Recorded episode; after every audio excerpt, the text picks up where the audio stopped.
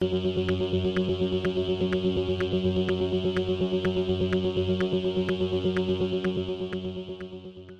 y caballeros, bienvenidos a 10 a 15, un podcast donde se habla de películas y series en un lapso de 10 a 15 minutos. Yo soy Ángel y en este episodio voy a estar hablando de la esperadísima The Batman.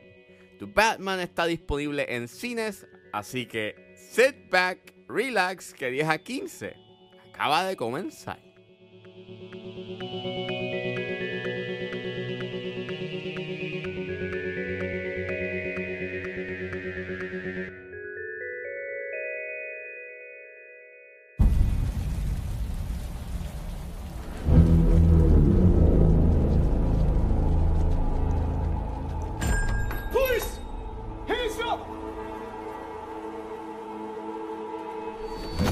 Batman, dirigida por Matt Reeves, que es el director de Cloverfield, Let Me In, Dawn y War for the Planet of the Apes.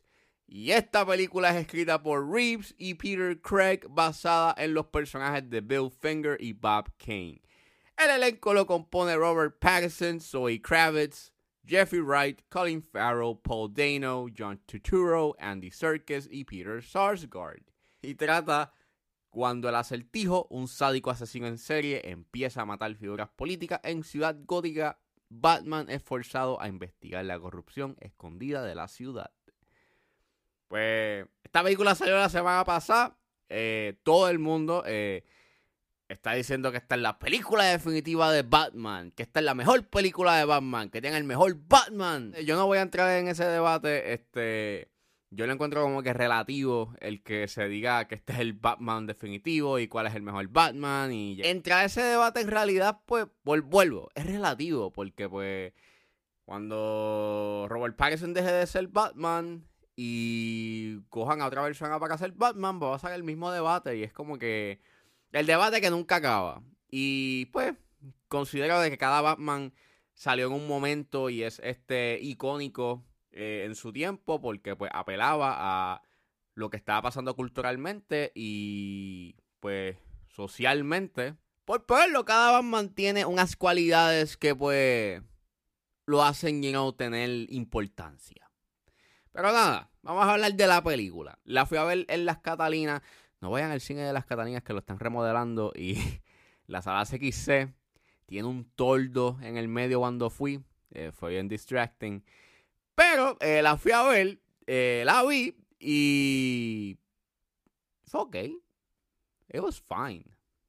Lo más que me gustó fue la primera hora. Si yo, si yo pudiese analizar la primera hora de la película, yo diría que es un masterpiece. Pero, como tengo que analizarla you know, y hablar de ella por completo, en las 2 horas y 56 minutos que dura esta película, pues la primera hora de esta película es un masterpiece. A mí me encantó mucho, es excelente. Pero lo restante, pues, este, eso es cuestionable.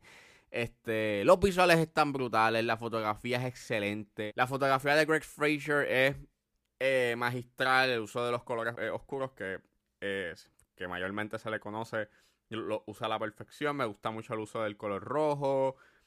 Se siente que esta es una gótica que oscura, pesimista, eh, bien desmejorada y atina muy bien a ese tono you know, pesimista y nihilista y, y- y- y que todo está casi hasta posapocalíptico. Este y se ve bien, este el voiceover de Batman que tengas al principio es perfecto, te adentras a la psiquis de Batman. Es, es- casi como emula un poco a lo que hacen en Watchmen con Rorschach y es excelente. Tiene buenas escenas de acción, muchas de ellas están grabadas en white shots.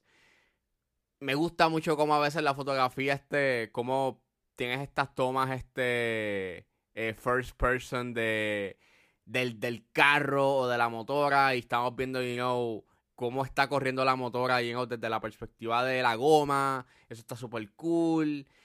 Mano, la película visualmente y la actuación de Robert Pattinson y lo que plantea en esa primera hora está excelente. El misterio brutal. El The Riddler, excelente en esa primera hora. Pero cuando pasa después de la primera hora, en un punto en específico en donde los personajes se dan cuenta de que han sido engañados en some way, ahí es en donde la película como que me perdió. Porque su guion empieza a ponerse torpe y carece de una lógica y de una urgencia. Sí, mucha gente ha dicho que esta película se parece mucho a Seven y a Zodiac, y es verdad. Tiene mucho más de Seven que de Zodiac en el aspecto en que el asesino de El Zodiaco, cuando él empezó a tirar las cartas a los, diferentes periódicos, pues él eh, daba un deadline para que pusieran las cartas. Y eso, pues, en cierta forma, pues daba un sentido de urgencia a, a hacer una acción. Aquí tú no tienes eso. Y eso en realidad afecta mucho a, a la trama, porque pues lo que pasa al final hubiese sido mucho más interesante si tuvieses tenido algún componente de urgencia, si el Riddler hubiese dado un deadline. Pero como no tienes ninguno, y básicamente es como, pues, a, ritmo de Seven, de, pues estamos viendo cómo están pasando estos crímenes y cómo están matando estas figuras políticas. Y pues nada, estamos viendo eso y están resolviendo el misterio paso a pasito, despacito. Y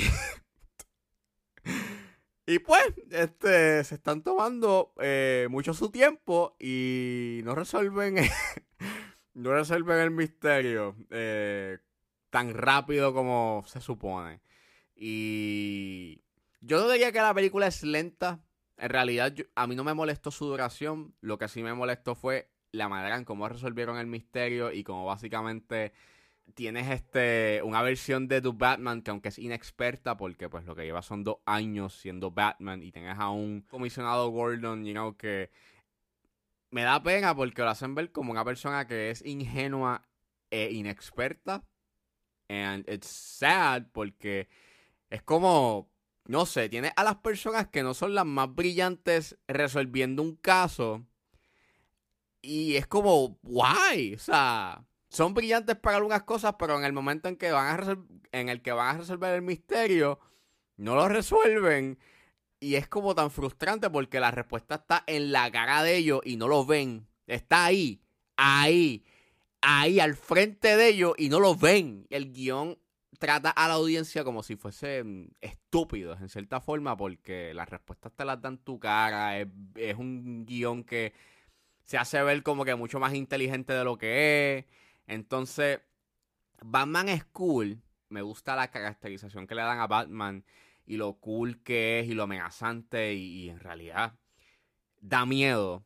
Pero en cierta forma la caracterización que le dan a Bruce Wayne es bien one note. No ha superado sus traumas en esta, eh, en esta versión de Batman y en cierta forma eso es bien interesante y él tampoco le tiene una gran importancia a la compañía y, como que tiene esta relación media rocky con Alfred, pero entonces pues pierde un poco de las cualidades de, de Bruce Wayne, porque pues eso es como que lo interesante de Bruce Wayne es que él utiliza esta persona de, de, millonario para poder pues ocultar sus verdaderas emociones y pues manifestar esas emociones a través de Batman.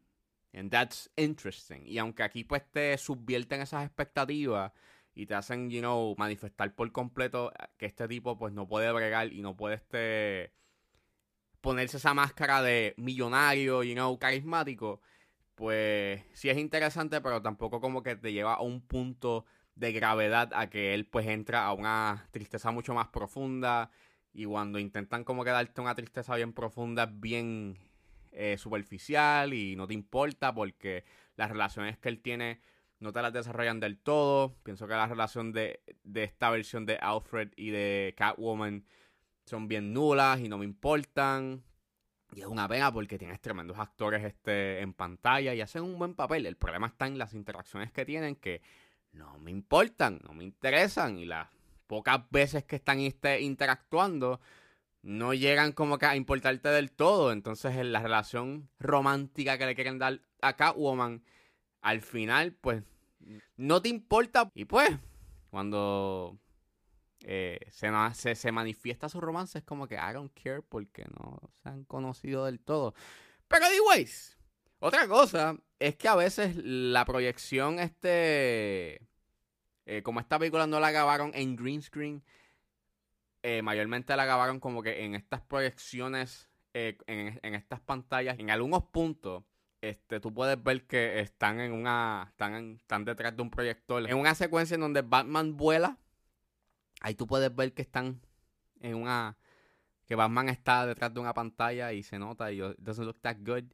Pero fuera de eso, The Batman es una película que es ok. Eh, tiene buenas cosas, tiene buenas intenciones y me gusta lo que presenta y tiene un gran potencial para su secuela. Pero este, el gran problema que tiene es que su guion es bastante inconsistente en su calidad narrativa y en la lógica que te establece al principio. Hay cosas que deja ahí a un lado, como el voiceover, que hubiese sido mucho más útil para adentrarte más a la mentalidad y a la psiquis de Batman. Pero, it's okay, it's fine. Para mí, yo no pienso que es una película trascendental, pero es entretenida. Y pues por eso, pues vale la pena ver. I got you!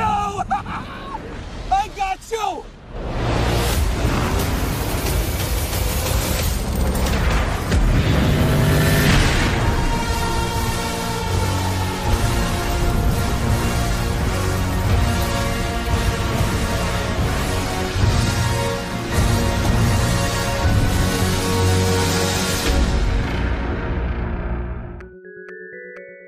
Esto fue todo en este episodio de 10 a 15. Espero que les haya gustado. Suscríbanse a mis redes sociales. Estoy en Facebook, Twitter e Instagram como ángeles.pr. Recuerden buscarme su proveedor de podcast favorito como 10 a 15 con Ángel Serrano.